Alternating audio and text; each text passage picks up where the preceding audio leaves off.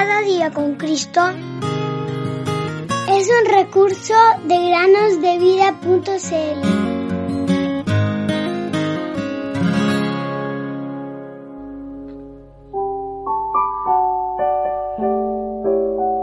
La palabra de Cristo morena abundancia en vosotros. Colosenses 3:16. Bienvenidos queridos amigos y amigas que nos escuchan en el podcast Cada día con Cristo. El día de hoy continuaremos con la historia del día martes. La historia de este joven que estaba cansado de que su madre le hablara siempre acerca de Cristo y la necesidad de su alma, a pesar de que tenía una buena condición en las cosas externas de la vida. Al día siguiente de su llegada a Escocia, el joven tuvo que conducir un carruaje de dos caballos su nuevo jefe, en vez de sentarse dentro del carruaje con el resto de las personas, prefirió sentarse al lado suyo. Quizás quiere ver cómo conduzco, pensó el joven, y trató de hacerlo lo mejor posible para complacer a su jefe. El viaje comenzó e inmediatamente el jefe le habló por primera vez y le dijo, dígame, ¿es usted salvo? El joven no se habría sorprendido si la pregunta hubiese venido directamente del cielo. Pero simplemente aterrorizado, se dijo a sí mismo, ¡ay! Dios me siguió hasta Escocia. Me pude deshacer de mi madre, pero no puedo deshacerme de Dios.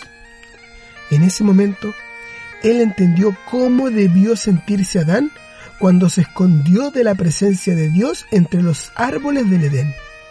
Aterrado, no pudo responder nada, y de tanto temblar, a duras penas pudo dirigir los caballos. Su jefe prosiguió, hablándole de Cristo, y una vez más, nuestro joven amigo escuchó la vieja historia que su madre le había contado tantas veces, pero esta vez la historia hizo eco en su corazón. Ahora era algo real aunque en un principio no le pareció como una buena nueva o un motivo de alegría, sino más bien como un mensaje de terror y condenación.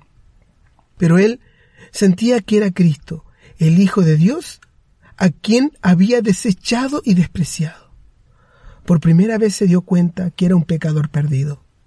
El terrible temor que lo abordó en el camino lo enfermó a tal punto que no pudo trabajar más. Por algunos días tuvo que quedarse en cama, pero esos días fueron una bendición para él.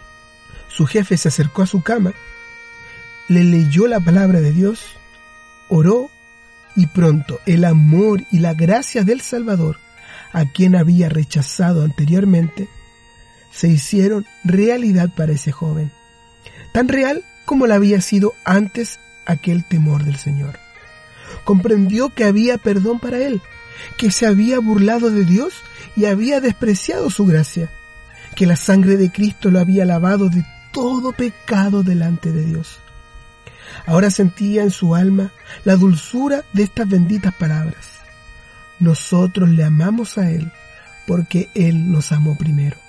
Primera de Juan 4:19. Él entendió que Cristo había soportado el juicio que Él merecía. Él que había tratado de endurecer su corazón contra Dios y contra su propia madre, ahora era puro y sin mancha a los ojos de Dios, quien lo amó tanto que dio a su hijo unigénito por él. La primera carta de este joven, luego de haber nacido de nuevo, adivinen a quién fue.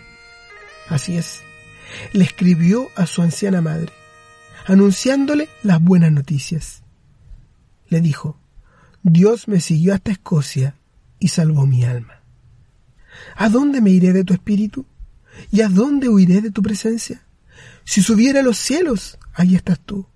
Y si en el Seol hiciere mi estrado, he aquí, allí tú estás. Si tomare las alas del alba y habitar en el extremo del mar, aún allí me guiará tu mano y me asirá tu diestra. Salmo 139, versículos 7 al 10. Lámpara es a mis pies tu palabra